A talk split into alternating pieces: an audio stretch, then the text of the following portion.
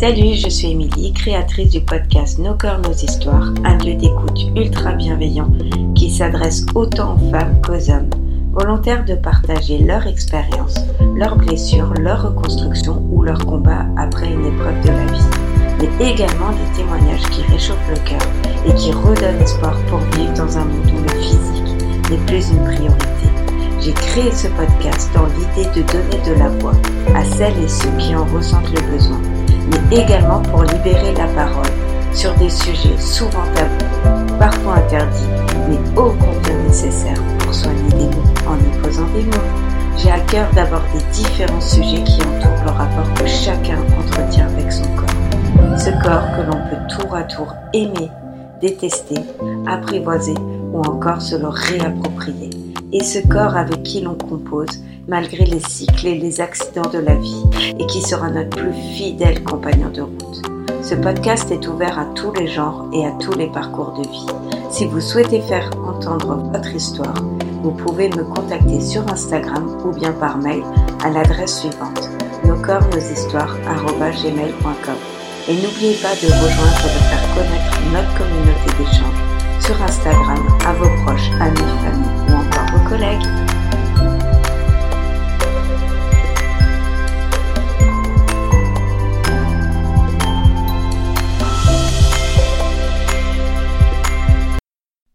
Salut Anastasia, merci euh, d'être avec moi et nos auditeurs et de partager ton histoire. Peux-tu te présenter en, quelques mots, nous dire ce que tu fais dans la vie? Ouais, salut Émilie, merci de m'avoir invitée pour ce podcast. Alors, je m'appelle Anastasia, j'ai 26 ans. Dans la vie, je suis directrice d'un golf, c'est mon métier. Ok. je travaille euh, dehors dans un super beau jardin. Et euh, bah, aujourd'hui, j'ai voulu partager mon, mon vécu et, et mon, mon, expérience passée euh, avec euh, l'anorexie, donc mon histoire qui a, qui a duré de mes 15 ans à quasiment mes 22 ans. Donc finalement, il n'y a pas très longtemps. Ouais, c'est tout récent. Hein ouais, on va dire que c'est à la fois récent et loin derrière moi au niveau du vécu, mais ouais, finalement, ça nous rapproche il y a 4 ans finalement. Toi, tu le sens loin? Ouais, moi j'ai vraiment l'impression que c'est un deuil qui a été fait, que c'est loin derrière moi. Puis finalement, euh, je me dis qu'au fond, euh, je suis encore toute jeune et que c'était pas il y a très longtemps. Mais ça me paraît tellement en fait lunaire de me dire que ça a été. Pour moi, ouais, c'est vraiment quelque chose qui est terminé, fini, euh, rangé très loin, quoi. Tu l'as mis dans une petite boîte Le plus loin possible, on va dire, dans les archives. T'aimes pas l'ouvrir mais pour nous, ce soir, tu vas l'ouvrir. Exactement. Parce Il est plus de 18h, 19h. Ouais. Donc, on est le soir. Donc, ouais, ce soir, on va, on va refaire un petit, voilà, on va raconter euh, ton petit parcours. Donc, euh, peux-tu nous raconter Donc, euh, tu nous as dit à, l'âge de 15 ans, tu es tombée dans l'anorexie? Oui, à peu près, oui. À peu près 15 ans. Et quel a été l'événement déclencheur pour que tu tombes dans cette anorexie Événement déclencheur, alors c'est marrant parce que quand on, quand on est pris en charge psychologiquement dans l'anorexie, on cherche toujours un événement déclencheur justement. Euh, parce que beaucoup de, de, de, cas d'anorexie euh, sont euh, ont un passé voilà, assez difficile ou alors on subit des agressions ou, ou d'autres cas que voilà, je ne peux pas me permettre de, de, citer, parce que euh, moi, je n'ai pas vécu de traumatisme euh, qui a déclenché l'anorexie à proprement dire. Euh, je dirais juste que j'ai toujours été une enfant qui était hyper extravertie, super bien dans sa peau, super bien dans ses baskets, mais en fait, j'ai toujours été la petite gamine un peu, un peu bouboule, un petit peu en surpoids, mais qu'on aimait parce qu'elle était rigolote. Et puis, je dirais que l'événement déclencheur, parce que tu, tu, me parles de ça, ça a été plutôt pour moi l'arrivée au lycée. J'ai vécu à la campagne, euh, près de ma famille, euh, toujours bien entourée, bien euh, choyée, on va dire. Et puis le fait d'aller de, dans une grande ville pour aller au lycée, de me confronter à, à une nouvelle population finalement, citadine, très branchée, très à la mode, et puis très physiquement éloignée de, de, de ce que j'étais.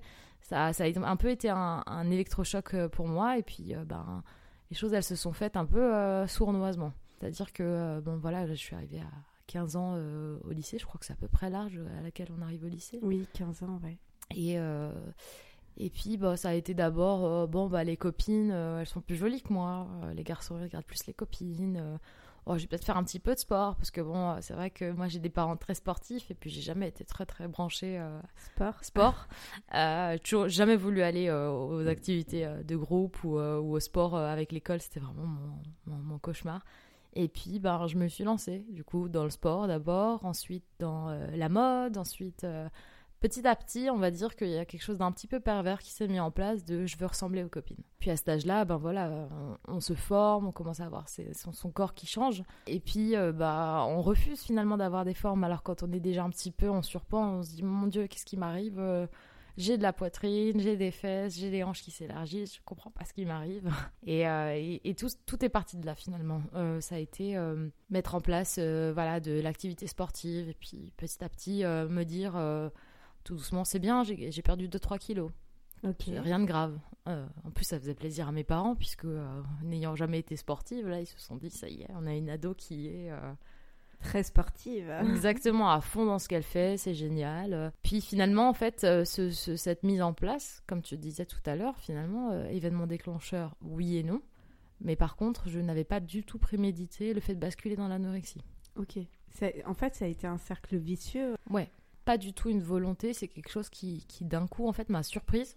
Euh, et c'est pour ça que euh, finalement l'anorexie, elle a ce côté euh, très symptomatique, on va dire, où finalement on se rend compte après quand on est traité, mais on en parlera peut-être un peu plus tard, quand on est pris en charge, en fait, on se rend compte que toutes les personnes qui ont de l'anorexie ont des réflexes qui sont communs. Euh, des mêmes comportements, des mêmes euh, frénésies d'activité, euh, de sous-alimentation, de compensation aussi, des stratagèmes pour compenser le fait de, ne rien manger. Et ça, c'était assez dingue parce que ça m'a littéralement prise de court. On est parti sur je perds 2-3 kilos, c'est chouette. Je perds 5-6 kilos, c'est chouette.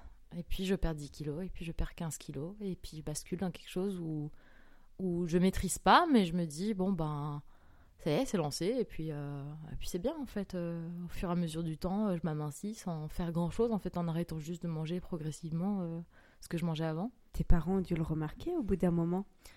Bah, Au départ, en fait, je vivais seulement avec ma maman parce que mon papa était peu présent à la maison, bon, pour des raisons professionnelles. Hein. Mes parents sont, sont, un couple très uni et, qui s'aiment beaucoup. Mais mon papa était en déplacement, donc c'est vrai que lui ne voyait pas. Moi, j'étais toute la journée à l'école, donc je partais à 6 h du matin avec le bus, je rentrais à 18 h. Finalement, toute la journée, elle était euh, à ma responsabilité, on va dire. Donc ça a été assez facile pour moi de me dire euh, bon bah je suis libre et puis on a quand même ce côté un peu ado rebelle où on se dit de toute façon maman papa me voit plus donc je fais ce que je veux. La cantine, ils la payaient, non? Eh ouais. Mais bon, il y a pas de, ils peuvent pas savoir si tu as réellement mangé ou pas. Exactement. En fait, la cantine, elle marchait sur un système de crédit sur une carte. Donc là où les parents se sont rendus compte, c'est qu'ils avaient jamais à recharger la, la, carte de la cantine. Mais ça, ils l'ont remarqué bah, pas, pas, tout... rapidement, je pense. Non, pas tout de suite, parce que finalement, la première des, le premier des stratagèmes, ça a été de dire, mais je mange pas à la cantine, je mange dehors avec les copines. Mais tu leur demandais de l'argent? J'avais de l'argent de poche, donc c'était facile de dire bon, je vais manger dehors, on n'a pas mangé à la cantine. Ou alors à la cantine c'est pas bon, donc euh, on va manger autre chose. Mais le soir? Ah bah le soir j'étais avec ma maman du coup, sauf que ma maman elle est médecin, alors c'est mal tombé. Euh, et ma maman en fait elle a, elle a, elle a toujours eu un rythme ben, de, docteur, donc quelque chose mm. d'extrêmement intense. Et finalement, elle rentrait le soir, elle était aussi fatiguée, donc on mangeait des petits plats. Et quand on commence à tomber dans l'anorexie, on se dit c'est hyper arrangeant finalement d'avoir une soupe au repas, puisque ça rentre dans finalement le, le taux calorique à ne pas dépasser dans la journée. Oui, ben ça, on en reparlera, que mhm. tu comptais tes calories. Euh, j'étais choquée par rapport à ça. Donc pour elle, c'était normal. Ah, ben, elle voyait pas parce que finalement, elle se disait, bon, bah, elle a dû bien manger à midi, elle a du petit déjeuner ce matin. Puis, euh, bon, le, au fur et à mesure du temps qui passe, bon, tu vois ton enfant qui s'amaigrit. Et puis, tu te dis, bon, alors soit il est très sportif, soit il y a quelque chose qui commence à clocher. Donc ma maman, ça a été la première à commencer à se poser des questions. Et toi, à ce moment-là, avant que ta maman euh, se dise il y a un problème, mhm. tu te disais pas c'est pas normal de perdre autant de poids? Tu te disais pas ma santé euh, enfin, est-ce que tu avais euh, cette, cette conscience cette conscience de te dire c'est pas normal? Alors quand on est quand on est ado, je pense qu'en fait, on ne se rend pas compte, on se rend compte quand on commence adulte à avoir des petits soucis. Oui. je pense que quand on a cet âge-là, on se dit pas du tout, il va y avoir des, conséquences, il va y avoir des séquelles. On, se dit juste, euh, dans l'instant présent, il peut rien m'arriver puisque je suis jeune. Donc euh, non, en fait, moi, j'en avais aucune conscience et puis c'était plutôt jouissif pour, moi de me dire mon, poids baisse sur la balance parce que il y avait eu des moqueries quand j'étais quand j'étais gamine, il y avait eu euh, voilà les, les, les, alors c'est bête de dire ça, mais les garçons qui te regardent pas parce que t'es la grosse du groupe. ah. l'équipe de sport qui te choisit pas parce que tu es la grosse du groupe. Et je pense que toutes ces petites phrases, en fait, même si moi, ça m'a jamais affecté quand j'étais quand j'étais enfant, oui. c'est des choses qui sont gravées, en fait, qui restent. Ah oui, mais ça part pas euh, comme ça. Non. Enfin, ça blesse. Hein. Alors, c'est hyper inconscient, mais finalement, en fait, on a une éponge quand on est enfant. Donc, euh, on prend, on prend, on prend. Et puis, euh, ben, quand, quand, tout ça, ça s'est déclenché, finalement, moi, j'étais contente parce que je me disais, bon, ben, ça, ça a l'air de marcher quand même, les techniques, là, de j'ai sauté le petit déjeuner, je vais pas à la cantine. En fait, c'était à chaque. C'était même pas voulu. C'était progressivement, je me disais, qu'est-ce que je pourrais faire pour perdre encore un petit peu de poids? Ah ouais. Donc tu sautais le petit déjeuner Oui. Le déjeuner Oui. Et tu mangeais une soupe le soir Exactement. En fait, ce que je m'autorisais, c'était une barre de céréales si vraiment j'avais très très faim. Ok. Euh, et une pomme. Oui, bon, la pomme, c'est coupe-faim. La pomme, c'est coupe-faim. Voilà. Euh, maintenant, avec le recul, ma maman, des années après, je mange plus de pommes. et ma maman m'a toujours dit, alors ça va peut-être faire rire les, les, gens qui écoutent, mais ma maman me disait à un certain stade, tu n'es pas un poney, j'en ai marre de t'acheter des pommes. Parce que c'en était, mais obsessionnel. En fait, il y a des aliments comme ça qui sont des aliments qu'on considère comme euh, safe, on va dire. Oui. Où il n'y a aucun danger à, les consommer. Donc euh, la pomme, c'était mon obsession. La pomme, et puis il y avait une autre technique, c'était si vraiment ça va pas, je mange du chewing-gum. Parce que forcément, je vais ingérer un peu de sucre, donc ça va tenir. Mais le chewing-gum, euh, ça te fait gonfler le ventre. Et le chewing-gum, ça fait gonfler le ventre. Donc en fait, c'était encore plus euh, contre-intuitif parce que je me disais mon dieu je suis enflée euh, qu'est-ce que qu'est-ce qui s'est passé? Et tu en mangeais combien euh, par jour? Ah mais je mangeais deux trois boîtes boîtes hein. ah des boîtes? Des boîtes ouais. Pauvre donc, estomac. ouais donc mon estomac était malmené. En plus de ça bon là c'est le côté un peu pas glamour mais la surconsommation de chewing gum il y a, y, y a, du xylitol dedans. Et en fait le xylitol c'est c'est une, une, substance qui qui donne des diarrhées ah oui. à haute dose ah, je savais pas. Et donc, solution de plus, finalement, j'avais le ventre enflé, mais comme j'avais des coliques constamment, bah finalement, je maigrissais encore plus, mais je me rendais pas compte, en fait, du danger de la chose. Donc, c'était, euh, voilà, y il y avait tous ces stratagèmes comme ça qui, peu à petit à petit, en fait, on découvre les, euh, la wish list de, des super pratiques qu'il faut maigrir. Mais tu t'autorisais à boire de l'eau, de la tisane, quelque chose? Parce que là, euh, je me pose quand même la question. Parce que si tu as des, des diarrhées, oui tu te déshydrates. Tu t'es déshydraté Oui. Donc il faut que quand même t'hydrater euh, mhm. un maximum euh, pour euh, éviter de, de, tomber et d'être hospitalisé. exactement. Bah, en fait, l'eau, à un certain stade, pas au départ, hein, mais à un certain stade, l'eau, c'était pareil, c'était devenu un ennemi. Alors c'est absurde hein, pour les gens qui écoutent et qui ont une vie totalement, on va dire, normale. L'eau, c'était devenu peut-être que je vais peser plus lourd si je bois de l'eau. Ah. Donc en fait, euh, on se met dans un système où on se dit même l'eau peut potentiellement me faire grossir. Donc en fait, j'étais en, déshydratation aiguë constamment, mais parce qu'en fait, il y a aussi quelque chose d'hyper satisfaisant quand on est atteint de troubles alimentaires, c'est que la déshydratation, ça, ça fait sécher le corps, donc on a l'air plus maigre. Donc forcément, on trouve un moyen de plus d'avoir l'air encore plus mince. Et je dis, on a l'air maigre, mais à l'époque, moi, je me voyais grosse en fait. Oui, tu dois. En fait, tu avais ce complexe euh, tout le temps devant toi. Exactement. Tu te regardais dans un miroir, euh, tu tu voyais pas euh, que tu étais maigre. Non, moi j'avais le reflet de la petite grosse de, du collège qu'on avait un petit peu. Mais tu as bien dû le remarquer. Au bout d'un moment, tu as dû changer de, de vêtements ou tu le cachais? Alors, la première phase, ça a été. Mais encore une fois, voilà, c'est fou parce que tout à l'heure tu me demandais si ça avait l'air loin. Maintenant, avec le recul, je me dis, waouh, c'était moi à cette époque-là qui faisais ça. Je partais en, plein hiver quand il neigeait euh, en t-shirt euh, au, lycée. Parce que j'avais lu quelque part sur Internet, qui est un, outil fabuleux pour se renseigner, que le froid et le fait que le corps lutte aussi contre le froid, ça brûle les calories. Donc j'avais, pour revenir à ta question d'avant, oui, les vêtements, elles achetais de plus petite taille, sauf que moi au départ, je masquais parce que je savais que ma maman, elle avait un œil de médecin qu'elle voyait, qu'elle n'était pas dupe. Donc au départ, j'empilais les couches de vêtements pour que ça se voit pas et je mettais des vêtements très larges. Bon, la justification c'était j'ai changé de style vestimentaire, euh, je m'habille euh, baggy. Euh. C'était la bonne époque en plus, donc non non, je veux juste cette tendance. Donc ça c'était la première technique et puis au fur et à mesure, bah évidemment, quand on vit chez ses parents, c'est maman papa qui font le linge. Donc ma maman elle voyait bien que mes vêtements se passaient du 36 au 34 au 32, 32 taille 0. ouais. Exactement. Ouais. Et la plus petite taille que tu as fait? Oh bah, au bout d'un moment, je m'habillais en taille 0 et la taille 0, elle suffisait pas. Donc on revenait au, rayon enfant. Je me souviens d'une anecdote où ma maman euh, s'était dit, on s'était beaucoup plus tard hein, dans l'anorexie, mais elle s'était dit ma fille va tellement mal que je vais, je vais partir seule avec elle en vacances. Donc on était partis toutes les deux euh, en Égypte une semaine, c'était une surprise de ma maman et on était allés acheter un maillot de bain toutes les deux parce que j'avais pas de maillot de bain joli à l'époque, j'avais que les maillots de bain de la piscine. Allez, une pièce. Ouais. Euh, ok.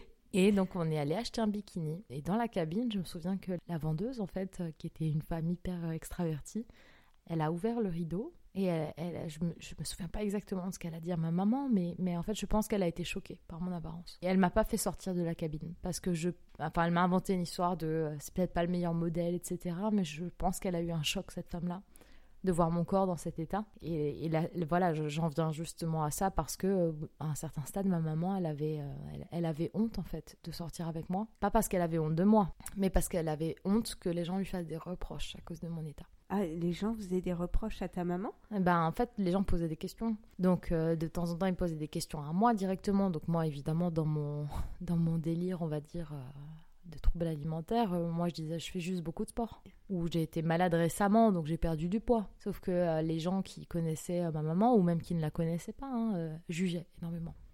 Vous laissez votre enfant être dans cet état. vous n'avez pas honte que vos enfants soient malnutris Sachant, que, ma, sachant que dans ma famille, les femmes, euh, on est des méditerranéennes, donc on a plutôt des formes généreuses et, et on s'assume pleinement.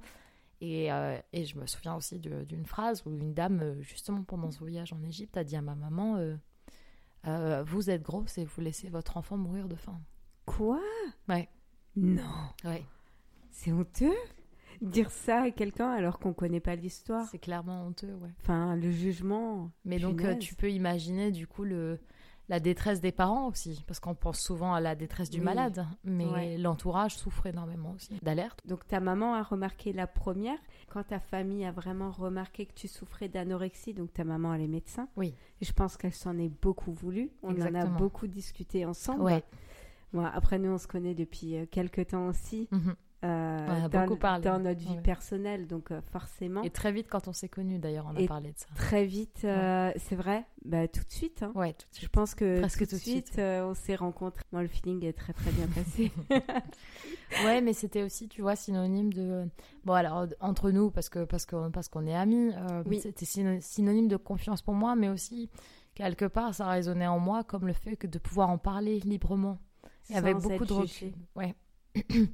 Et, avec aussi un énorme recul parce que c'est, pour beaucoup, je pense que c'est quelque chose dont on ne veut plus parler. Et pour moi, ce, cette mise en, mise en abîme de, de, cette maladie, c'est signe, en tout cas je l'espère, que c'est derrière moi. De pouvoir en parler aussi simplement et aussi, et même avec ma famille, hein, ma maman, on en parle très très très régulièrement. Et ça a vraiment, mais euh, maintenant on prend du recul et on partage en fait nos, nos expériences sur ça. C'est cool. Hein. Ben oui, c'est assez euh, libérateur.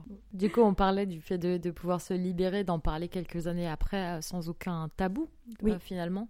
Parce que c'est une maladie dont on a honte hein, quand on est en plein dedans et surtout quand il y a un diagnostic qui est posé. Mais tu avais pas honte avant d'être tellement maigre, tu te trouvais belle. Exactement. Et le regard des garçons, ça on n'en a pas parlé au début. Oui. Donc début du lycée, bah, tu commences à perdre du poids. Mhm. Là, les garçons commencent à te remarquer à ce moment-là. Tu, tu, tu, commences à perdre du poids, puis tu commences à te dire ah, c'est marrant, les garçons, ils me regardent un peu plus. Tu commences à devenir un peu la, la fille cool. Ah, mais pourquoi? Même quand t'es un peu ronde, t'es pas cool? Mais Parce qu'à l'époque, euh, et, Dieu merci, après, euh, j'ai pris du recul par rapport à tout ça. Et c'est drôle parce qu'en plus, il n'y avait pas tout, autant de réseaux sociaux, autant de connexions. À l'époque, on avait. Oui. Euh, plutôt des outils du style euh, pose-moi une question anonyme euh, sur Facebook ou des choses bêtes, mais pas au point d'aujourd'hui la galerie Instagram où on peut tous se comparer. Ouais, c'est horrible. Ouais. Et en fait, euh, je pense que les réseaux sociaux en fait se vivaient dans la vraie vie et qu'on se disait surtout bah c'est la c'est la nana qui est mince et athlétique qui est cool. Et en fait, je pense qu'à cet âge-là, les garçons ont une espèce de préformatage où ils se disent bon ben la nana idéale c'est celle-là la mince, ah la cool, la voilà. Mais parce que c'était un effet de mode. Exactement. Ouais. Là, c'est de nouveau l'effet de mode d'être euh, skinny. C'est ça. Alors qu'il y a encore quelques temps, c'était d'avoir euh, de belles fesses, un corps avec de belles formes. Et j'ai encore vu un, reportage là-dessus mhm. et ça m'a fait halluciner. Et j'ai pensé à toi indirectement. Enfin, et je me suis dit, ben, les jeunes filles mhm. qui voient ça, elles vont se dire quoi? Il faut que je maigrisse. Il faut que je sois comme ça. Voilà. Et c'est ça le problème dans, dans notre société, c'est l'effet de mode. Exactement. Il faut qu'on ait un gros postérieur pour plaire à un maximum de mecs. Il faut surtout avoir une physionomie qui n'existe absolument pas dans la réalité. Exactement. Avec une micro-taille, des énormes fesses, une énorme poitrine. Euh, c'est ça. et, et, et c'est vrai qu'en fait, ce syndrome d'un peu, il faut que je sois Barbie. Ah, mais clairement. Bah, tu t'imagines si, euh, selon la mode, tu devais une fois avoir des énormes fesses et le lendemain euh, les fesses plates. C'est horrible. Comment tu ferais pour suivre la mode Non, mais bon. Je sais pas, j'ai loin le. J'ai pas le corps de Barbie. mais sans, sans, sans, sans, voilà, pour, euh, pour revenir euh, à notre sujet, c'est vrai que je pense que au départ, on, s'identifie à je dois être comme ça. Et puis après, bon, c'est vrai qu'avec l'âge, on se rend compte que, bon, ben, les, je remercie, je me remercie le ciel que les garçons aussi évoluent dans leur tête. Et c'est vrai qu'avec 5-6 euh, ans de plus, on se dit, mais c'est marrant, les mêmes qui, euh, qui, qui, voulaient euh, des nanas squelettiques et, ultra enfin qui les regardaient, hein, entre guillemets, sont beaucoup plus intéressés par les filles qui ont des formes. Donc c'est vrai que bon, c'était très biaisé à cette époque-là, mais en tout cas, voilà, pour, pour, pour revenir à ce qu'on se disait, c'était comme ça qu'il fallait que je sois. Comme la copine, comme la voisine, comme, comme l'autre, comme, comme pas moi. Bah, c'était ça en réalité. Mais alors que chaque corps est différent. Exactement. Chacune notre morphologie. Mhm. Et qu'on peut pas la changer. Et surtout, on peut, oh, bah, tu peux la changer, mais en luttant. Moi, j'ai lutté pendant six ans à me dire. Euh, mais bah c'est pas normal d'en arriver là pour euh, pour ah, être ah très maigre. Alors que ton poids de départ, c'était combien? Je pesais 63 kilos. Pour un mètre? Oh, Je devais faire un mètre 55, un mètre 60 à l'époque. C'est pas.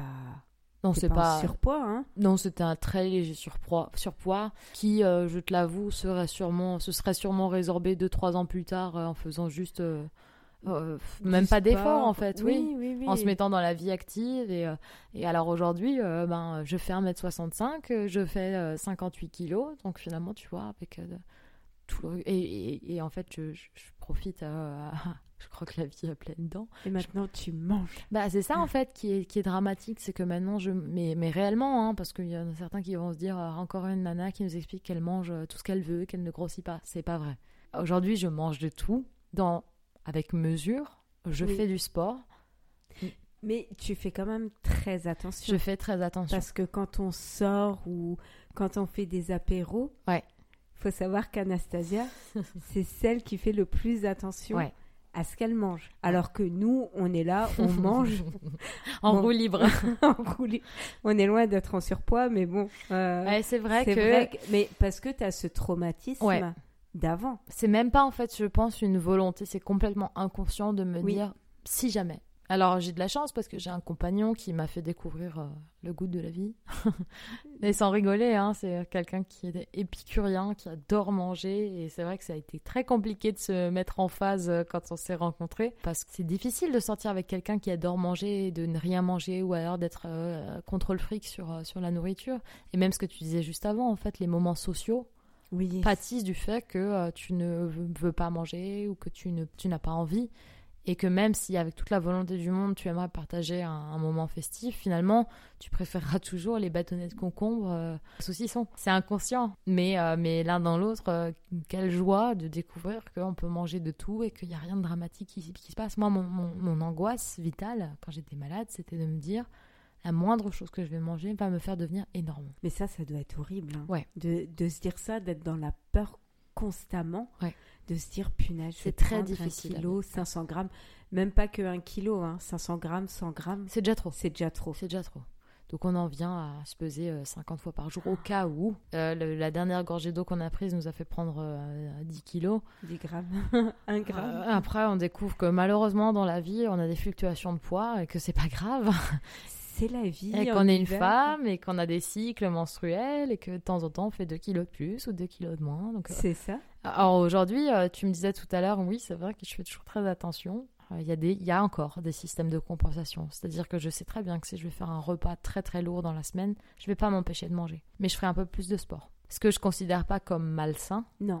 Mais qui a quand même des attraits à mon vécu. Vu qu'on en a parlé très vite dans notre, dans notre amitié, oui. moi j'ai ce regard qui est différent du groupe d'amis qu'on a en commun. Mhm.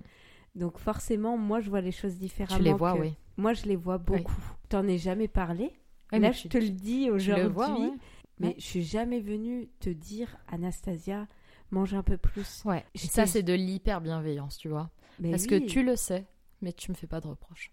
Mais c'est super important. Alors, alors moi, aujourd'hui, je me prive pas. Hein. Si c'est la question, je me prive absolument non, ça, je sais très bien. Je ne peux pas commencer à me gausser d'être euh, une épicurienne euh, qui adore manger. Euh. On adore manger. On adore manger, bien sûr, on adore manger. Mais comme dit, il y a toujours ces petits réflexes du je préférerais l'option ligne que l'option des bandades. Mais ça m'empêche pas de manger des fast-foods, ça m'empêche pas d'aller faire des restaurants, ça m'empêche de plus rien. Parce que à une certaine époque, si tu veux, on en reparlera tout à l'heure, mais pour moi, même le fait de juste sortir manger quelque chose dehors, c'était quelque chose qui était impossible. Si, oui, oui. Ouais, si c'était pas moi qui avais choisi et cuisiné ce que je mangeais, c'était pas la peine. Tu as une phase aussi de boulimie, hein. oui. on va en parler euh, plus tard, donc ça, ce sera une autre phase. Et à ce moment, donc, euh, où tu es au lycée, mhm. tu perds énormément de poids. Au bout d'un moment, il y a quand même des répercussions sur ta santé. Ah bah, Physique. Je suis passée en, six mois de 63 euh, kilos, ce que je disais tout à l'heure, à 41-42. Euh, oh punaise. C'est énorme. Donc ça a été. Ouais, ouais, voilà. je pense que les, même les meilleurs diététiciens et coachs euh, de vie n'arriveraient pas à un tel résultat. Mais là, tu pouvais plus le cacher. Non. On est bien d'accord. Non, clairement pas. Clairement pas. Et puis j'ai perdu aussi, du coup, beaucoup d'amis parce que forcément, on s'enfonce aussi dans du mensonge puisque euh, on dit qu'on mange, on mange pas. Euh, on s'invente des excuses pour pas aller manger. On s'isole aussi socialement, puisque finalement on évite tous les moments de convivialité, de rassemblement, de nourriture.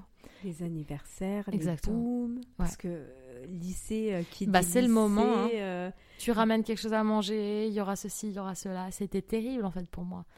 Et, au lieu de participer, de de, de, de, de pas manger, j'y allais pas. Et ça m'a complètement isolée socialement en fait. Ah oui, ça t'enferme ça t'enferme parce que toi-même tu n'es pas. Il y a une part de toi, c'est comme les petits anges. D'un côté, il y a un petit ange, de l'autre côté, un petit démon sur les mm. épaules. Il y a un côté qui te dit j'ai envie d'être comme eux, et l'autre qui te dit non, continue à faire ce que tu fais. Et puis il y a aussi beaucoup d'envie, beaucoup de jalousie, euh, parce qu'on se dit punaise, euh, la copine là, euh, elle est super jolie, elle est beaucoup mieux que moi, elle est beaucoup plus mince que moi, mais elle mange ce qu'elle veut. Il y a énormément de, de, de rancœur, tu vois. Ah, par rapport à ça, parce que toi, tu devais te priver ouais. pour en arriver là où tu en étais. Et elle, elle a le droit. Et, et je me rendais pas compte, en fait, qu'à ce moment-là, ceux qui avaient le droit, c'était des gens qui étaient en pleine santé et qui finalement faisaient 10-15 euh, kilos de plus que moi. Ok, mais peut-être qu'elle, elle avait d'autres complexes. Exactement. Et qu'elle te le disait pas. Exactement. Parce qu'on a tous des complexes et qu'on vit tous avec des, des moments plus difficiles. Mhm. C'est sûr, quand on voit plus 10 euh, sur la balance, euh, on a envie de chialer, mais bon, c'est la vie, c'est comme ça. Ça fait partie de la vie et je pense qu'il faut qu'on accepte notre corps tel qu'il est. Ouais. Alors bien sûr, bien manger, euh, c'est important. Mhm. Manger sainement, c'est très très important. Mais euh, faire des écarts de temps en temps, c'est ok.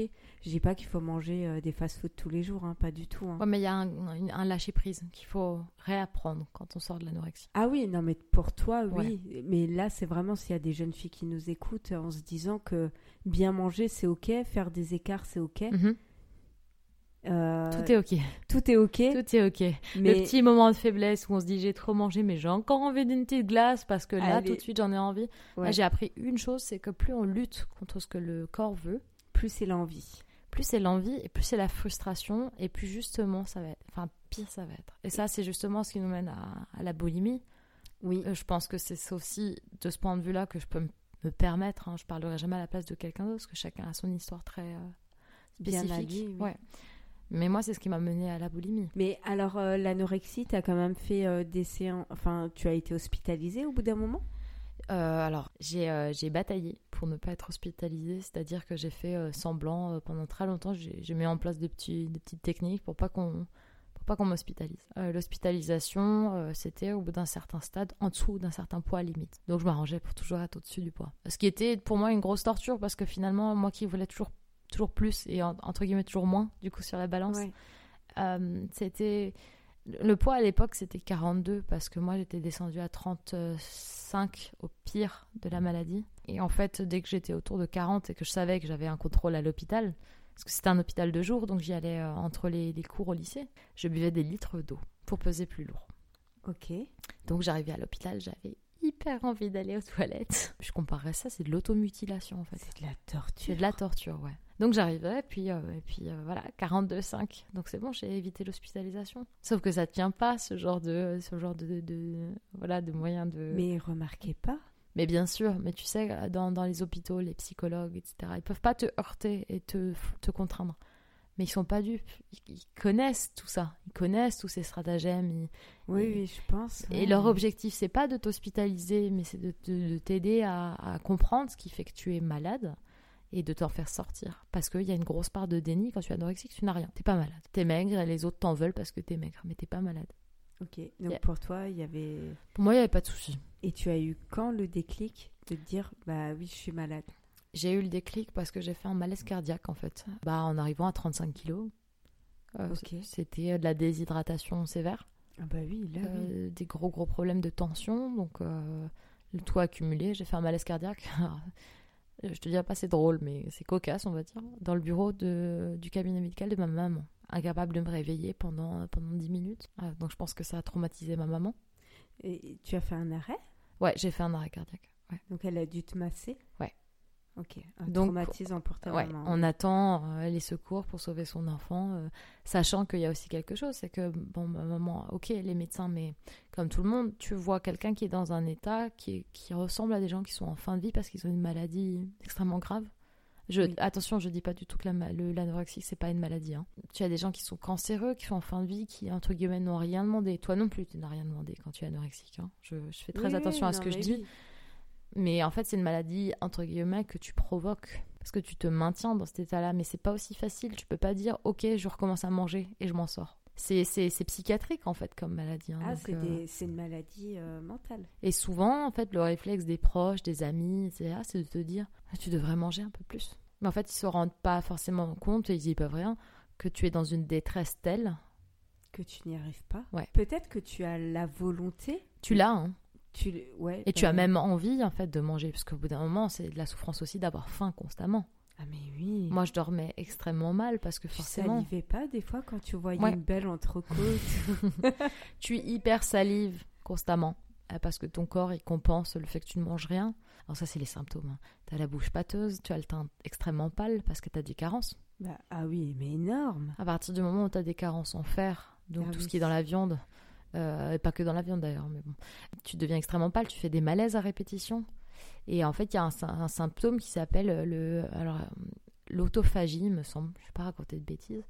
C'est le stade où, en fait, et c'est pour ça qu'il y a énormément de séquelles aussi au niveau des organes vitaux pour les, les personnes qui ont des troubles alimentaires. Tu as au bout d'un moment un système qui se met en place où ton corps est tellement affamé qu'en fait, il commence à à, grignoter tes propres organes. Donc, euh, ouais, c'est atroce hein, d'écrire comme ça. Donc, ton, ton, ton, corps commence à littéralement manger, en fait, euh, ton cœur, ton estomac, ton foie. Euh. c'est terrible, hein, mais c'est...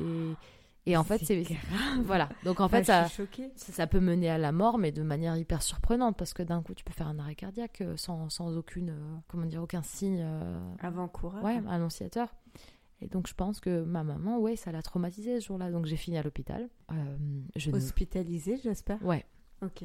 Je voulais pas être aux urgences parce que c'était euh, en, avril ou en mai qu'il y avait le bac et que pour moi, très bon élève, toujours hyper carré, toujours, euh, toujours carré dans tout ce qu'elle a fait. Je pense que l'anorexie, c'est aussi lié à ça, volonté de tout maîtriser. je pouvais pas rater le bac. Je et pouvais. Tu fait comment alors? Eh ben, j'ai travaillé à l'hôpital dans ma chambre avec les cours que les copains me ramenaient à l'hôpital et j'ai passé mon bac. tu as passé ton bac? Mais tu vois la, la, la, la, volonté. Ouais, la euh, ténacité. Et je pense que c'est quelque chose qui est très commun aux, personnes qui sont anorexiques, c'est euh, c'est le perfectionnisme. Il faut vraiment que tout soit parfait, y compris le corps, qu'il soit dénué de toute imperfection. Je vois. Et dénué de toute imperfection, ça veut dire aucune forme, aucun pli, aucune chose qui. Des choses physiologiques en fait. Tu, tu peux pas te dire que tu ne peux pas avoir de pli de peau. Pas de bourrelet Surtout pas de bourrelet. Ça va au-delà du bourrelet. C'est pas de bourrelet, pas de, euh, pas de, pas, de, petits plis que ta peau peut faire, pas de. Euh, tout devient obsessionnel. En fait, tu n'as pas le, le doigt de pied lisse. Euh, ça va pas. C'est lunaire hein, quand on l'explique à quelqu'un qui n'a pas vécu ça. Oui, oui, non, mais je pense qu'on a tous eu un comportement bizarre avec la nourriture à un moment donné de nos vies. Oui. Moi aussi. Mais euh, pas à ce stade-là. Mhm. Donc euh, c'est vrai que on a du mal à, le comprendre. Et enfin, même, c'est même pas forcément le comprendre, c'est l'imaginer. Ouais. Tu vois? De, de, se dire, euh, elle a vécu ça, il y a en face de moi. Oui, après, ça n'a rien d'héroïque hein, de se sortir de, de l'anorexie. Bah si, tu peux quand même être fier de toi. Hein. Euh, je suis désolée. C'est un combat, mais un combat contre soi-même. C'est ça qui est terrible. C'est une des plus belles réussites parce que forcément, tu luttes contre toi-même. Mais après, avec le recul, euh, là, cinq ans après, je me dis, mais comment, comment tu as pu t'infliger ça à toi-même? Tu vois, aujourd'hui, je, tu, tu, sais très bien, hein, tu me disais tout à l'heure aux apéritifs, tu fais toujours hyper attention. Oui. Machin. Mais en, encore, le dernier qu'on a fait, euh, je trouvais que ça allait. Ah, tu vois Tu t'es amélioré. mais mais c'est drôle ce que tu dis parce que justement, très récemment, là, au, au travail, je, je, ne mange quasiment jamais au réfectoire parce que je ramène mon tupperware. Ça n'a rien de. Voilà, c'est juste que je ramène au lieu de consommer au restaurant. Euh, le peu de fois où je vais au restaurant, je choisis des salades composées ou la soupe du jour. Bon, on est en hiver, donc il euh, n'y a rien de. Enfin, on est passé au printemps là. Donc, oui, on est au printemps. Mais pour moi, c'est même pas quelque chose de surprenant. C'est juste que je préfère manger ça. Mais tu vois, il y a une part quand même inconsciente qui dit tu mangeras que ça, c'est bien que tu manges que ça. C'est-à-dire, tu te fais pas plaisir avec un petit dessert? Ah si. Alors par contre, euh, ah. aujourd'hui, le, le, le, le, comment je vais pas dire le stratagème, c'en est pas un. Mais aujourd'hui, j'ai plus l'habitude de, de, de, me faire plaisir sur des choses qui me font vraiment plaisir. Euh, et moi, je suis pas très salée, donc euh, sincèrement, je préfère manger un bon dessert, tu le sais, que de manger un bon plat salé. Mais par contre, là où je voulais en venir, c'est que euh, le personnel de restauration m'a déjà dit, la semaine dernière, j'ai pris un plat du jour. Ah, c'était entrecôte frites. Le serveur est venu me servir et m'a dit, tu manges pas de soupe aujourd'hui? Donc tu vois, ces gens-là, ils avaient pris conscience qu'il y avait quelque chose en rapport avec la nourriture. Tu penses que c'est certain. Ils l'ont assimilé C'est certain, oui. Mais oui, bah, comme quoi. Il n'y avait, y avait pas de jugement, non. si tu veux. Mais ils avaient compris. Que tu faisais attention à, ta consommation. Euh, ouais. Tes calories. Bah, vu qu'on parle de nourriture, comment tu comptais tes calories? Parce que ça, euh, tu me l'as raconté, j'étais sur les fesses. honnêtement. À tout le monde, j'étais un tableur Excel ambulant de. Oui. ah non, mais c'était de la folie. Et je pense que inconsciemment encore maintenant, hein, mais peut-être tu te rends moins compte. Aujourd'hui, j'ai de la chance parce que j'adore faire du sport. Et je le dis pas en mode euh, là là, euh, j'adore faire du sport. Je, je, fais vraiment du sport pour mon plaisir, mon bien-être, ce qui me permet de manger plus parce que je dépense plus. Et je trouve que c'est une manière saine de voir les choses parce que finalement, je me fais hyper plaisir parce que je sais que derrière, je suis active physiquement. Oui, oui, bien Donc pour moi, c'est quand même un rapport à la nourriture qui est beaucoup plus sain que, que ça n'a pu l'être par le passé.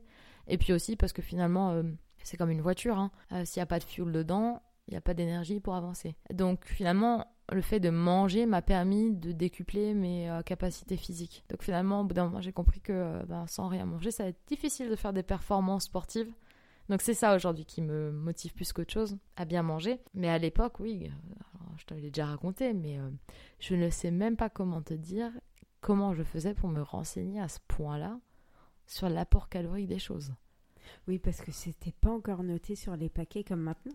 Non. Maintenant, tout est noté, tu vois. Il n'y avait pas le Nutri-Score, euh, A, B, C, D, E, ce genre de choses. Et puis maintenant, tu vois, les 100 grammes, tant et tant de calories, des fois, moi, je le regarde et je culpabilise. et je me dis, est-ce que j'ai mangé 100 grammes Tu vois Mais... Et tu vois, Hein, quelqu'un qui n'a pas eu de troubles alimentaires quand même biaisé par toutes ces petites choses qui te moralisent et qui te disent Oula, attention, tant et tant de calories. On sait que c'est 2000 calories pour une femme par jour. Oui. Et que c'est tellement vite atteint.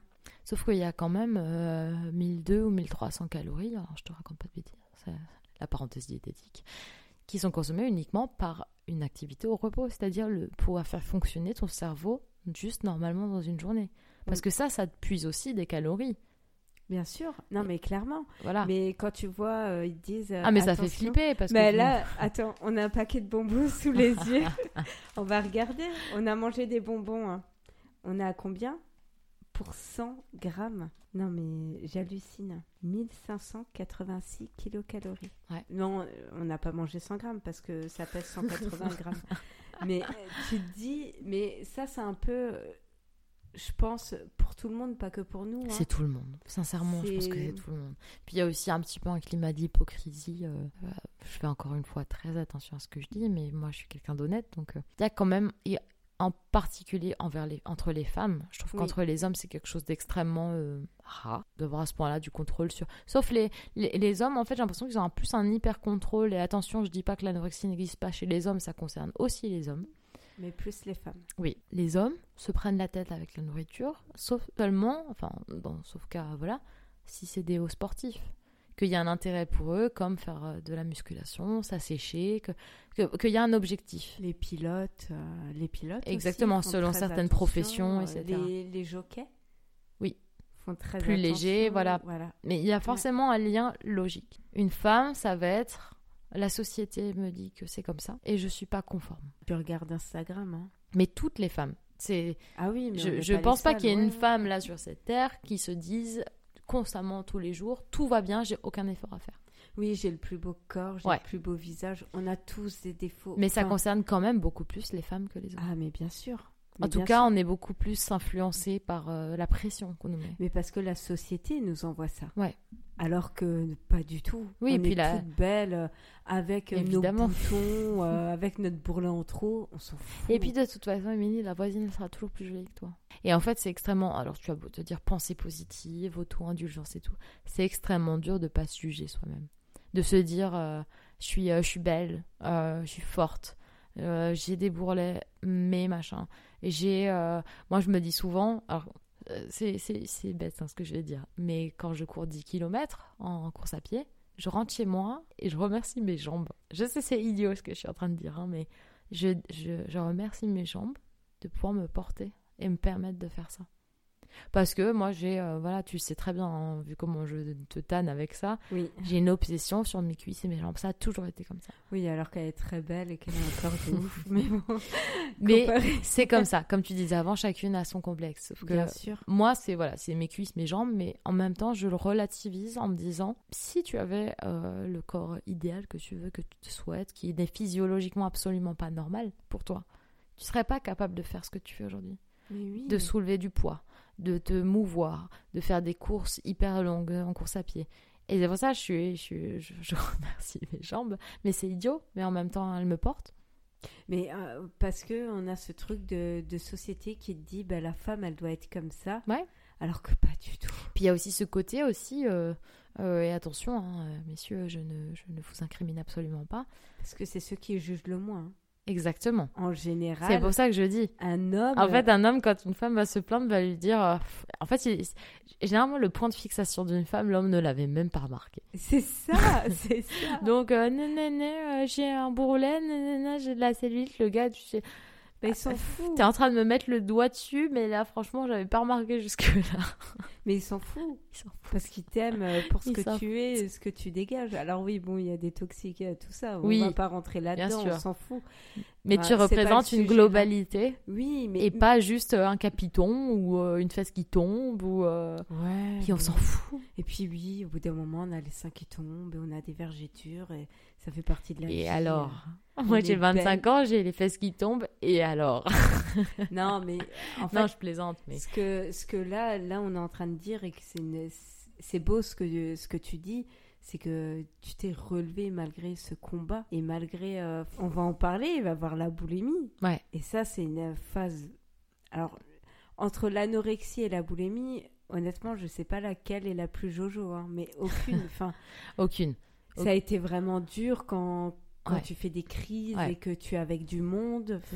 En fait, la, la, la, à mes yeux, la boulimie, ça a été la pire des phases. Euh, pour une raison simple, c'est que quand tu es dans l'anorexie, tu es dans le contrôle, dans l'hyper-contrôle.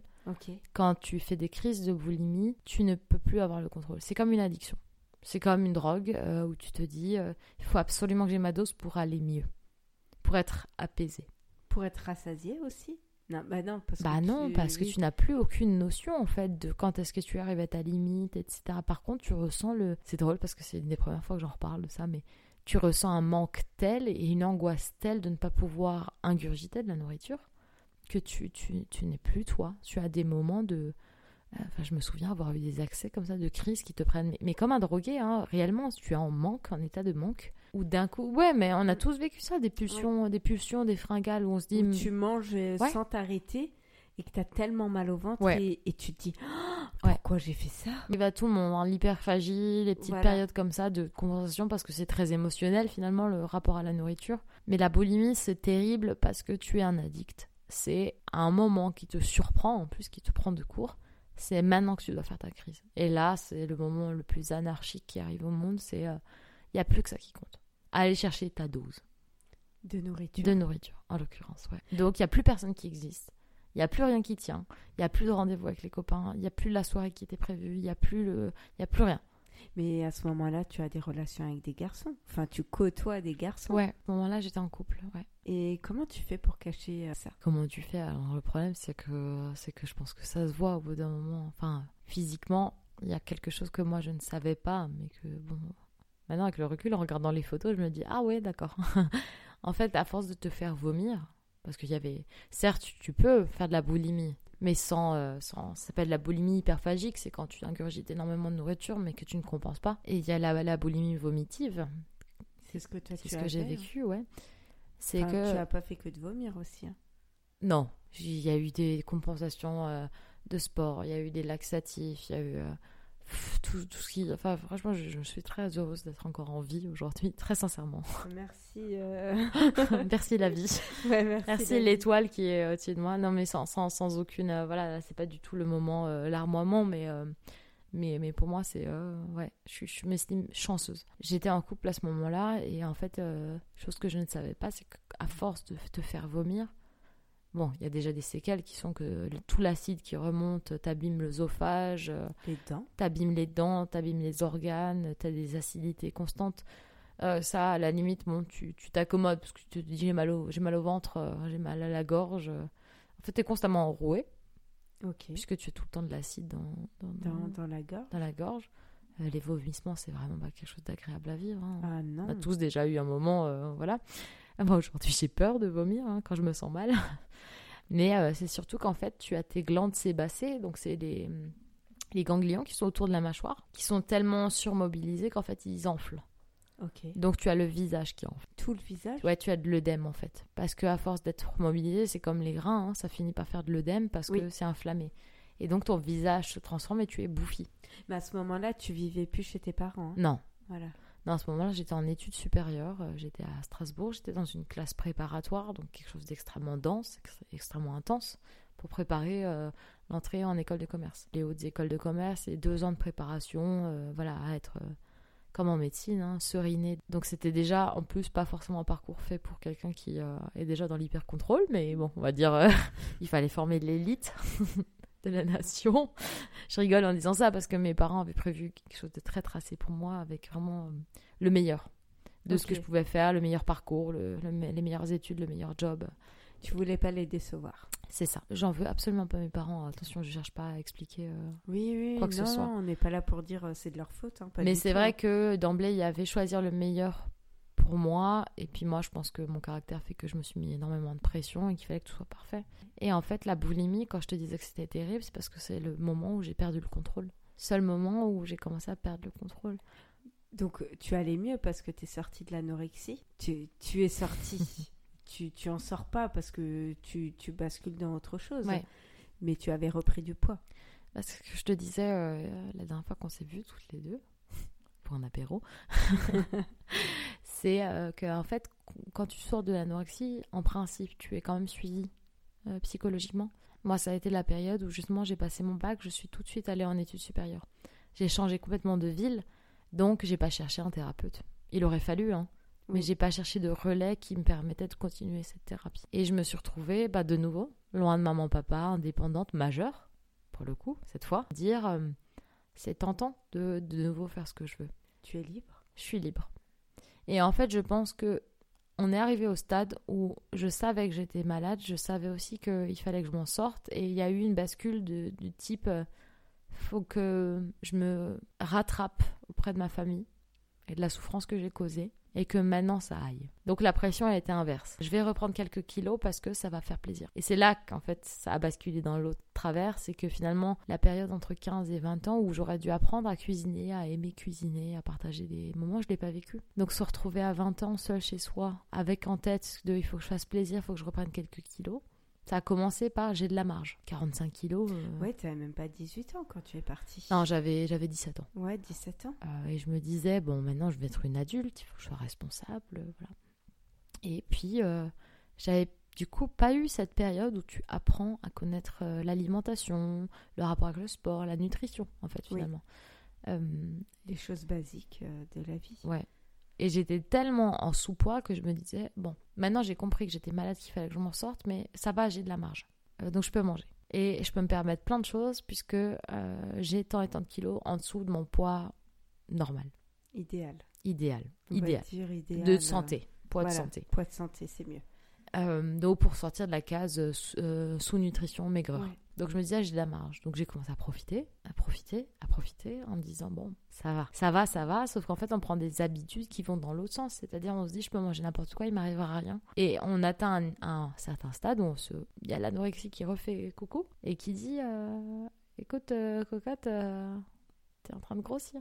Ça va pas. Ça va pas. Tu vois que tu commences à... C'est comme une voix une petite voix comme ça. Tu vois que tu commences à avoir de nouveau des fesses Tu vois que tu commences à avoir des seins Sauf qu'en fait, toi, tu, as déjà enclenché en fait euh, ces mauvais réflexes qui font que tu as l'habitude de du coup trop manger, justement pour faire plaisir, comme je te disais avant.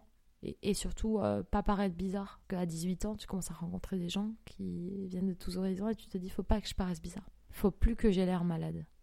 Faut que je fasse comme les autres. Sauf que les autres, ils ont forcément un passif, peut-être, euh, j'en sais rien, peut-être difficile aussi.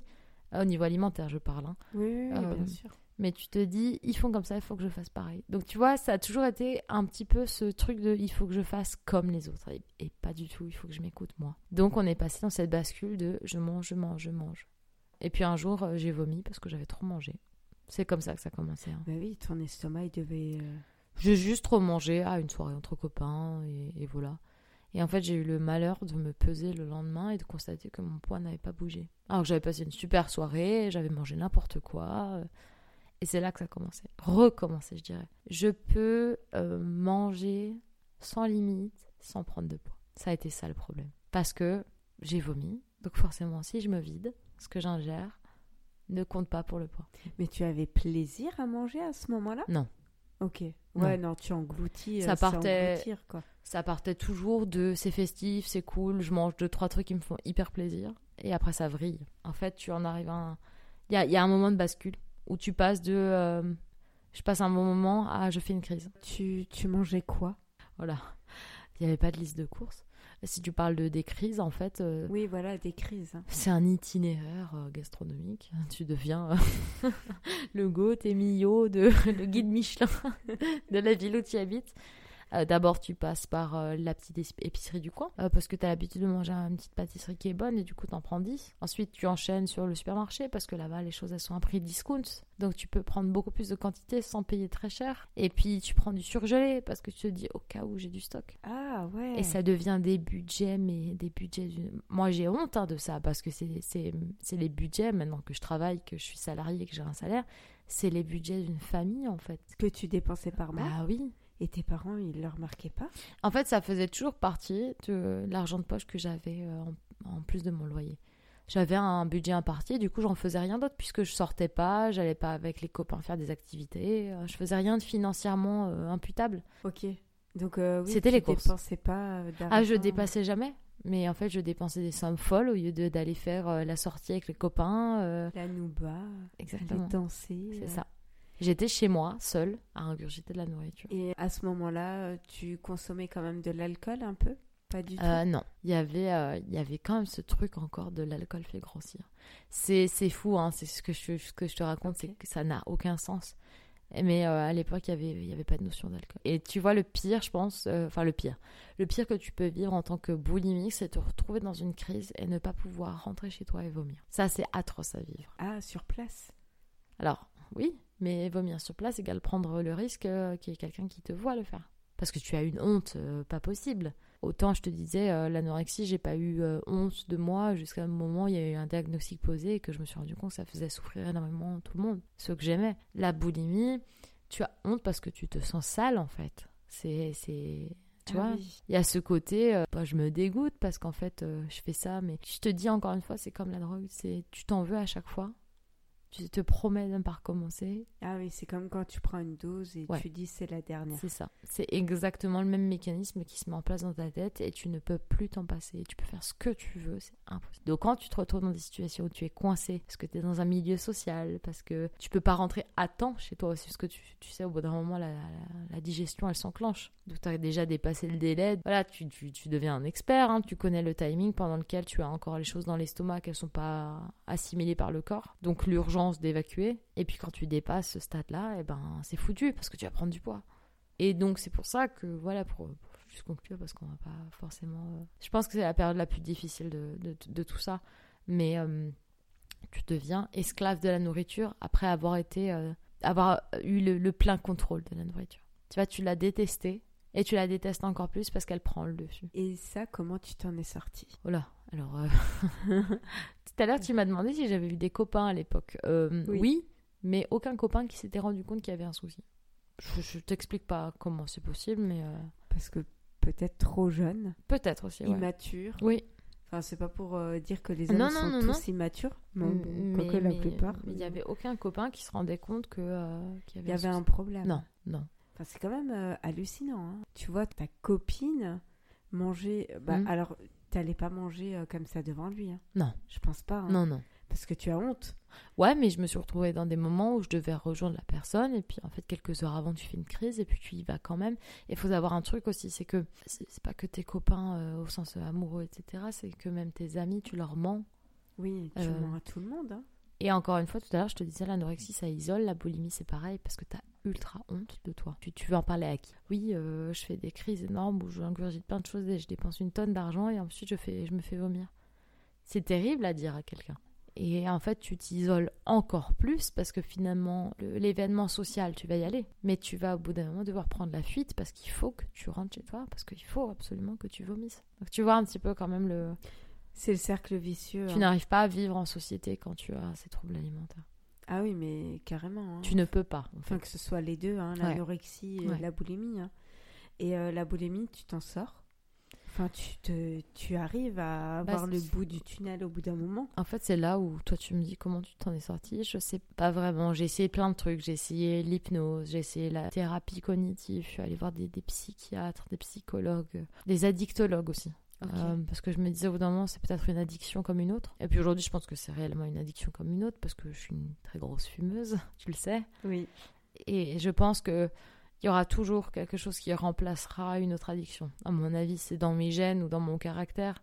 Tu es une très grosse fumeuse et je t'ai déjà fait la réflexion et la cigarette est coupe-fin. Enfin, je remarque que je suis fumeuse alors moins que toi. Après, est-ce que je suis bien tombée? Et, malheureusement, hein, parce que je dis pas bien tombée en choisissant la cigarette, mais je suis persuadée au fond que si, ça pas si ce n'est pas la cigarette, ça aurait été autre chose. Ça aurait été autre chose. Ah non, mais clairement. Ça aurait été l'alcool ou la drogue ou bah, encore. l'alcool, ça fait grossir. Hein. Ouais, mais tu vois, j'ai pas volontairement choisi la cigarette. Même si effectivement, comme tu dis, ça coupe l'appêt. Ah oui, euh, énormément. Enfin, moi, je le remarque. Oui, mais pour te dire, en fait, je pense qu'il y a toujours un... quelque chose qui compense. Il y, a ah il y aura toujours quelque chose qui compensera. Alors aujourd'hui, euh, ben, pour te dire, d'ailleurs, tu l'apprends. je, je vois un addictologue parce que j'ai envie d'arrêter de fumer. Ah, cool. Euh, parce que ça me ramène à des, des séquelles de santé que j'ai eues quand j'étais anorexique et que euh, forcément on n'en a pas parlé hein, toutes les deux, mais on a parlé des dents abîmées, etc. On a parlé brièvement des organes, mais moi aujourd'hui j'ai des problèmes cardiaques. Et, là, aujourd'hui, à l'âge que j'ai, ça me fait peur. Chose que j'avais pas peur à l'époque. Mais aujourd'hui, ça me fait peur. Donc, euh, je vois un addictologue parce que j'aurais pu aller voir une association pour arrêter de fumer. J'aurais pu. Voilà. Mais je sais qu'aujourd'hui, ça, c'est un moyen que j'ai trouvé de compenser les autres types d'addictions que j'ai vécu. Et mon, mon processus, c'est de ne pas compenser par encore quelque chose d'autre. C'est que c'est pas derrière toi tout ça. Tu le cons. C'est endormi quelque part. C'est endormi. Oui. C'est une santé mentale. Hein. Enfin, c'est la, la santé mentale. Donc, euh, ça peut revenir. Hein. C'est une maladie. C'est hein. une maladie qui est toujours tapie quelque part. Que ce soit l'anorexie, que ce soit. Enfin, que ce soit l'anorexie ou la, boulimie. Hein. Bah, de toute façon, cet épisode, c'est troubles alimentaires. Hein. voilà. Euh, ça peut être n'importe quoi. Et puis, de toute façon, c'est pareil que euh, l'hyperphagie ou l'obésité morbide, etc. On reproche souvent aux personnes, d'ailleurs, on parlait de la maigreur, mais on reproche souvent aussi aux personnes obèses ou en obésité morbide d'être grosses parce qu'elles mangent trop. Alors que ça peut être une maladie. Hein. Ça peut être une maladie, ça peut être quelque le chose de... stress. Et ça peut être aussi une affection psychologique ou psychiatrique. Ah oui, bien sûr. Mais on oublie, c'est tu, tu es, es juste feignant, c'est pour ça que tu es gros. Bah, euh, t'es gros, t'es es feignant. Ouais. En fait, on associe la grosseur à la, feignantisme. Exactement. Et c'est hallucinant parce que souvent, elles ont plus d'énergie mhm. que mhm. quelqu'un qui est très mince. Ouais. Et c'est là que tu vois que la diversité des corps et des morphologies, en fait, elle est, elle est universelle. Enfin, moi, j'ai des copines qui sont, qui sont très rondes, euh, qui sont magnifiques d'ailleurs. Mais euh, j'ai une, très bonne amie qui est euh, nageuse professionnelle. Je ne peux pas aller dans un bassin avec elle hein, parce qu'elle me, elle me dégomme. mais voilà. Mais c'est quelqu'un qui est en surpoids. Mais en surpoids sur le papier, selon la théorie, selon le calcul médical, mais qui est en pleine santé. Donc faut pas oublier non, non plus que tout à l'heure tu regardais le, le paquet de bonbons. 100 calories, ça veut rien dire. Quand tu es malade, tu as une obsession pour les calories, quand tu es anorexique. 100 calories euh, d'une pomme, c'est pas 100 calories d'un bonbon. ça, c'est de l'éducation nutritive, en fait. Euh, c'est vraiment, en fait, euh, quand tu sors de tout ça, tu dois apprendre à manger alors que c'est quelque chose qui est inné chez un enfant. C'est ça qui est terrible. Et puis aujourd'hui, dans une vie où on consomme mhm. tout, mhm. enfin, on hyper consomme. Ouais, on est trop dans la consommation, on a tout envie de manger, on, est des bonnes vivantes. On aime euh, les bons restos, ah les bons vins. enfin, il faut le dire. Et, et c'est pas parce que demain je vais aller manger au restaurant que je vais culpabiliser. Mhm. Mais c'est sûr que hum, je vais souvent manger avec mon papa. et vu qu'on vit pas dans la même ville, mhm. souvent il me dit je te laisse choisir le resto. Donc euh, forcément, je choisis les restos que j'aime beaucoup. Et euh, donc tu te lâches un petit peu plus que d'habitude. Mais vu qu'on va manger le midi, je sais que je fais un bon repas le midi. Le soir, je ne vais pas manger. Mais ça revient à ce que tu disais tout à l'heure, c'est que tout un chacun a comme des réflexes alimentaires qui font que on est dans la mesure. Ouais. Euh, et, et c'est ça qui est bien aussi, c'est que finalement, tout à l'heure, on en revient parce qu'on est parti très très loin depuis tout à l'heure, mais tu me disais comment ça a été euh, l'après-boulimie. Bah, ça a été euh, redécouvrir le côté social. Euh, certes, j'ai eu des, amourettes et des copains et, tout ça. Là, toi, tu me parlais de ton papa, mais en fait, moi, j'avais plus de lien ni avec ma famille, ni ni, ni, avec mes proches, mais parce que parce qu'il y avait cet isolement. Et puis l'amour aussi, c'était quelque chose de lunaire, parce que c'était comment il va m'aimer alors que je suis grosse, alors que bon, euh, moi je faisais 45 kilos. Euh, oui, tu étais euh, très maigre. tu vis dans un monde parallèle. donc il y a eu la boulimie dont on parlait, le fameux déclic dont tu parles, il n'y en a pas eu. Enfin, si, c'est ce que je te disais la dernière fois, et tu m'as dit c'est sûrement ça aussi qui fait que je suis partie à l'étranger. Finir mes études. Et j'ai vécu un an en Norvège, où j'ai appris une autre culture, où j'ai, je pense, été avec des gens, du coup, qui ne me connaissaient pas. Et tu as vécu différemment. Et j'ai vécu, et encore une fois, c'est drôle parce que finalement, j'étais de nouveau loin, de nouveau seule. J'aurais pu avoir la liberté de me dire, je refais n'importe quoi, entre guillemets. Mais tu étais bien. C'est le premier endroit où, du coup, je n'avais pas de passé. Personne ne te connaît. Exactement. Il n'y avait aucun moyen que euh, les autres personnes qui m'entouraient me connaissent. Donc j'avais page blanche pour écrire une nouvelle, euh, nouvelle histoire. La nouvelle vie d'Anastasia commence aujourd'hui. Non, mais finalement, tu vois, il n'y a pas eu de. Il y a eu beau avoir des thérapies psychologiques, un encadrement, euh, énormément de choses mobilisées autour de moi, des proches surinvestis et, mille merci à eux. Et je serai jamais assez reconnaissante pour leur dire euh, à quel point ils ont été là. Aujourd'hui, il y a encore beaucoup de culpabilité, hein, mais je pense que ça, ça m'a libérée. C'était vraiment se rencontrer soi-même et se, se, pardonner, se dire euh, je recommence, mais je recommence pour moi et après pour les autres. Voilà, et puis après la vie euh, suit son cours et puis, puis on rencontre l'amour et puis, euh, puis on rencontre l'amour qui adore manger. et, puis, et puis voilà, c'est quelque chose de... C'est de la, la, la paix avec soi-même. Je pense que de toute façon, tout le monde doit travailler, problème alimentaire ou pas, à, à se réconcilier avec soi-même. Ah oui, très Ça peut durer une vie, hein, mais c'est quelque chose qui, je pense, est, de toute façon, euh, est commun à tout le monde. Après, chacun son histoire, chacun son vécu. Moi, j'ai pas de solution miracle pour les gens qui, par exemple, nous écoutent par rapport aux troubles alimentaires. chacun doit, doit, doit savoir aussi ce qu'il ce qu'il lui faut. Moi, parler au thérapeute, ça n'a pas été utile. Pour une raison simple, c'est que je me disais, je sais que je vais mentir. La personne ne pourra pas m'aider en face. Tant que ce n'est pas moi-même qui fera face à ce que je, je fais, j'y arriverai pas. Mais il y a des gens que ça libère de parler. Il y a des gens qui, euh, qui ont besoin d'autre chose, qui ont besoin de sport, qui ont besoin de couper avec leur famille, parce qu'il peut y avoir aussi des liens très toxiques. Des liens extrêmement toxiques avec la famille. Euh, chacun a un petit peu sa, sa manière de, de, de, vivre avec ça. Et je dis avec ça volontairement, parce que ça reste quelque part. Ça peut refaire surface. Euh, ça peut refaire surface. Tôt ou tard. Hein. Oui. Enfin, on ne sait pas, peut-être pas, mais il y a des chances que oui. Ah, tu vois, euh, tout à l'heure, tu me disais, on se connaît très bien, on échange souvent. Euh, je t'ai souvent dit, toi qui es maman, que moi, je suis pas pressée d'avoir des enfants. Oui, mais je sais pourquoi. C'est pas pour rien. Hein. Oui. oui, mais ça, je le sais euh, très, très bien. Hmm. Mais oui, J'ai envie d'être mère, hein. mais je sais que mon corps va changer, que ce sera pas pareil. Bah, peut-être que si. En fait, on ne sait pas. Exactement. La peur de l'incertain. Voilà. Ouais, c'est ça. Et, et, je te comprends totalement. ouais, mais je me dis, c'est arrivé à d'autres, ça n'a pas l'air d'avoir euh, eu trop d'impact, ça devrait aller quand même. Mais il y a cette peur, cette peur viscérale et, et je trouve ça, enfin, c'est moi comme ça que je le conçois, mais je trouve ça triste de se dire, euh, je me prive d'être maman juste parce que. J'ai peur pour mon Non, mais tu auras ton déclic et tu vas te dire. Évidemment que ça un arrivera. jour, euh, bien sûr que tu seras maman et j'espère. Chaque chose en son temps. On a fait déjà beaucoup de chemin déjà pour, euh, pour se sentir au quotidien pas du tout euh, impacté par, par le passé. Parce que, chose qu'on n'a pas dit, mais bon, ça se comprend entre les lignes.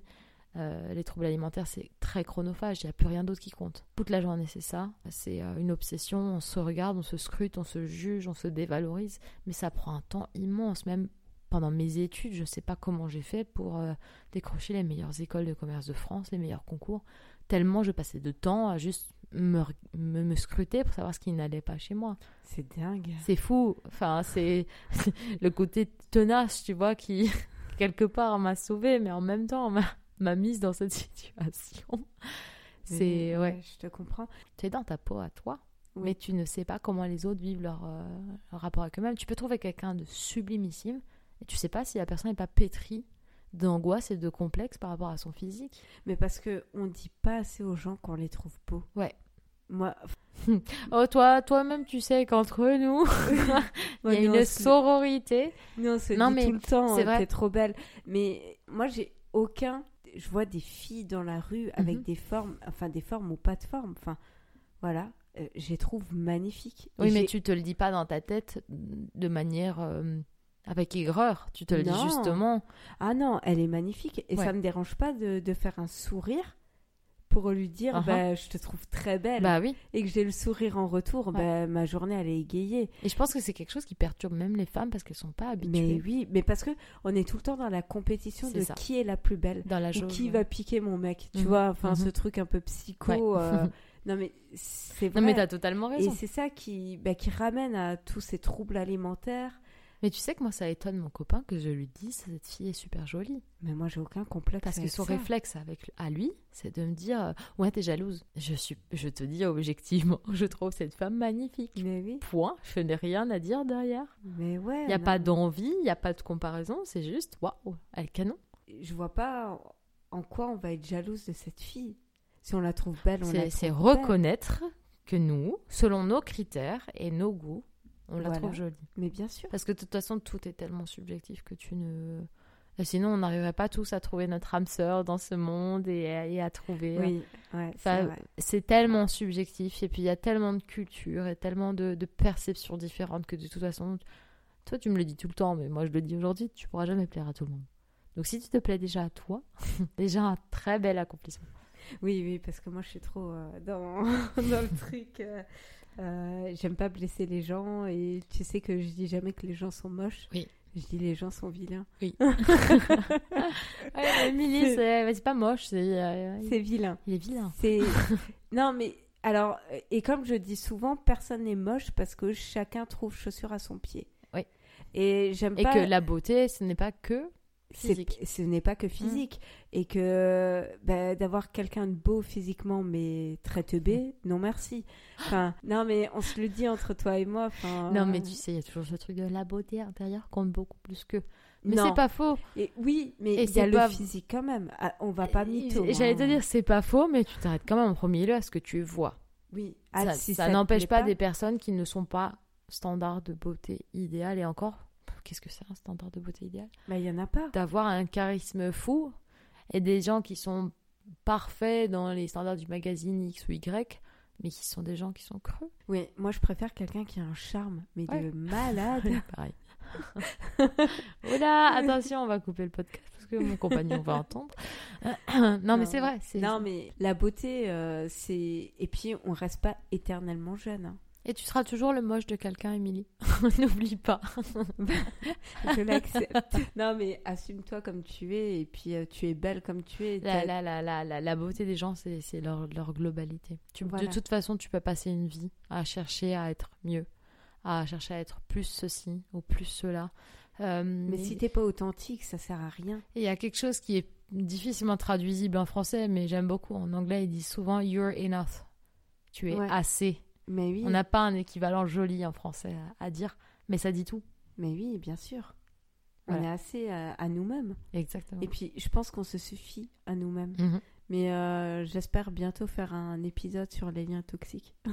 ouais, je pense que ce sera nécessaire aussi. Parce que. Euh, il y, a, y, a, un gros tabou là-dessus. Toi, tu travailles beaucoup sur euh, le rapport au corps, le rapport à, à soi et aux autres, et puis aussi les traumatismes. Et puis, euh, moi, je suis très heureuse du coup d'avoir parlé de ce sujet. Bon, dans des détails qui sont très personnels, mais je suis heureuse d'avoir fait la démarche parce que finalement, c'est quelque chose dont je te je l'ai dit plusieurs fois hein, pendant cet épisode, on a honte, on n'assume pas. Euh, et puis, une fois que c'est passé, on n'en parle plus. Ben, moi, moi, ce que j'ai adoré avec toi, c'est au début euh, de notre amitié que tu t'es livré très très rapidement à moi là-dessus parce que tu as remarqué qu'il n'y avait pas de jugement mhm. et que je t'en ai jamais fait par rapport euh, à ça. Même quand tu me dis ah j'ai pris un peu de poids, j'ai dû te dire arrête, t'es très belle. Mais parce que ça vient du cœur, je vais pas te le dire parce que je ne pense pas. Sinon c'est pas de la Mais de toute façon c'est des choses qui entre guillemets sont, sont... Si tu te mets dans la peau de quelqu'un qui est malade, oui. tu peux dire tout ce que tu veux, ça oui, compte bien Sûr. Mais par contre le fait de ne pas relever, ça c'est quelque chose qui est très utile. Parce que finalement, quand tu t'auto-persuades de choses et que tu les répètes, tu vas chercher chez les autres le fait qu'ils te, qu'ils te, comment on dit, réconfortent, qu'ils te disent le contraire de ce que tu, de ce que tu penses. C'est inutile, hein, parce que finalement, tu te réconcilies pas avec toi-même, tu cherches l'approbation des autres.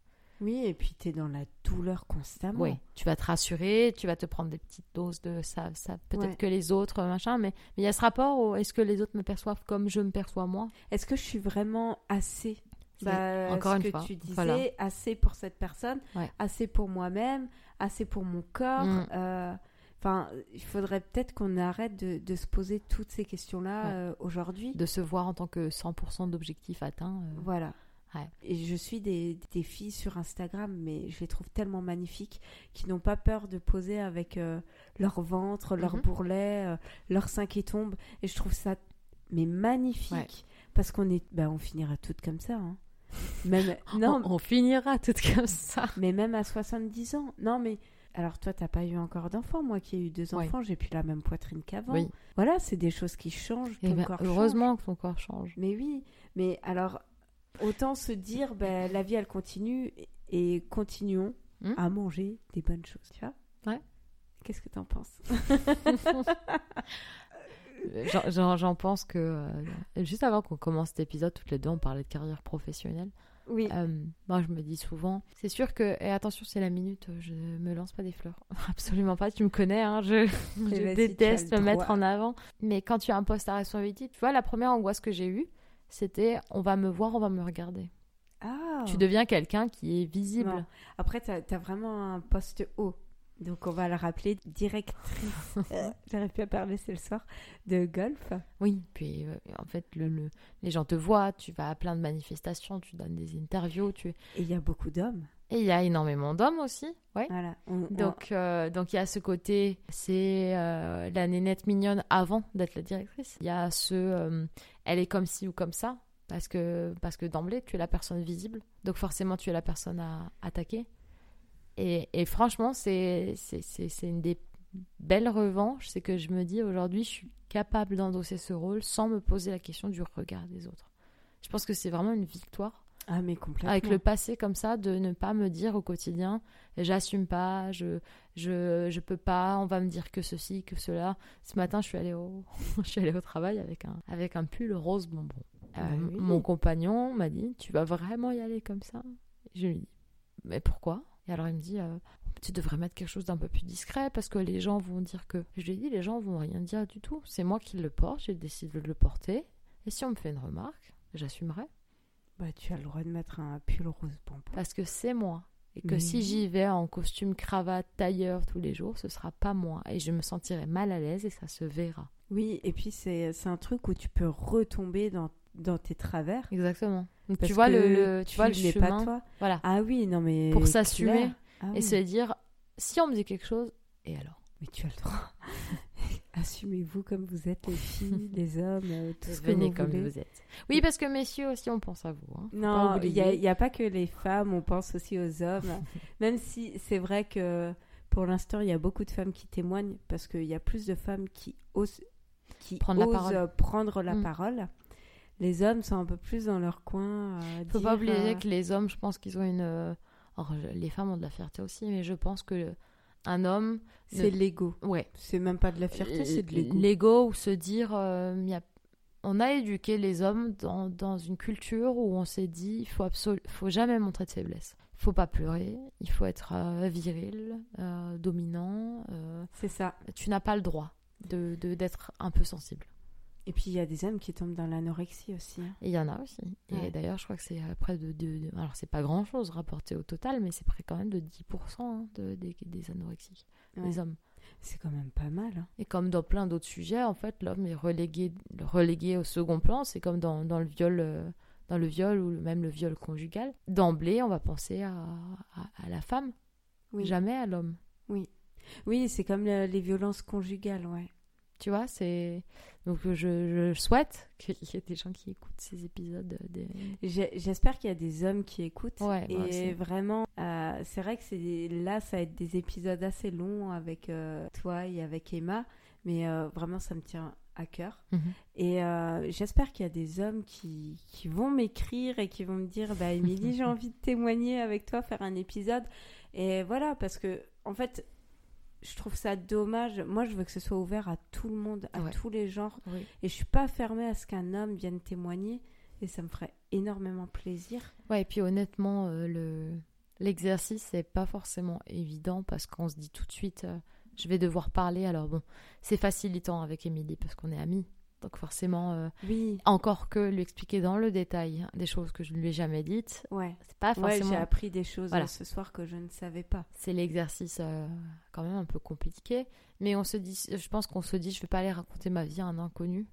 Bah, j'en ai, eu, hein. J'en ai eu quelques eu, Oui, hein. bah t'as eu justement des gens qui ont eu le. Alors je dis pas que c'est du courage ou de la lâcheté, mais qui se sont dit j'y vais. Et, sincèrement, si je, on peut conclure sur euh, peut-être ça, moi j'encourage à venir parler parce que très sincèrement, c'est thérapeutique. Moi, ah, ça libère. Là aujourd'hui, tout ce qu'on s'est dit. Euh, c'est pas une leçon de vie, c'est pas des, des, des, des, directives, des conseils appliqués, des je suis donc vous devez, etc. Il n'y a aucune moralisation.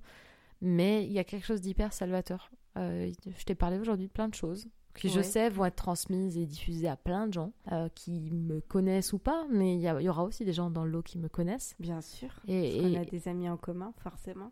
Et j'aurais pu me dire, je témoigne pas parce qu'ils vont entendre une partie intime de ma vie. Et finalement, en fait, je trouve ça hyper libérateur d'en parler parce que je me dis quelque part, chez moi, ça veut dire que c'est clos, tu vois. c'est Je suis capable d'en parler sans, sans honte et sans gêne. Ouais.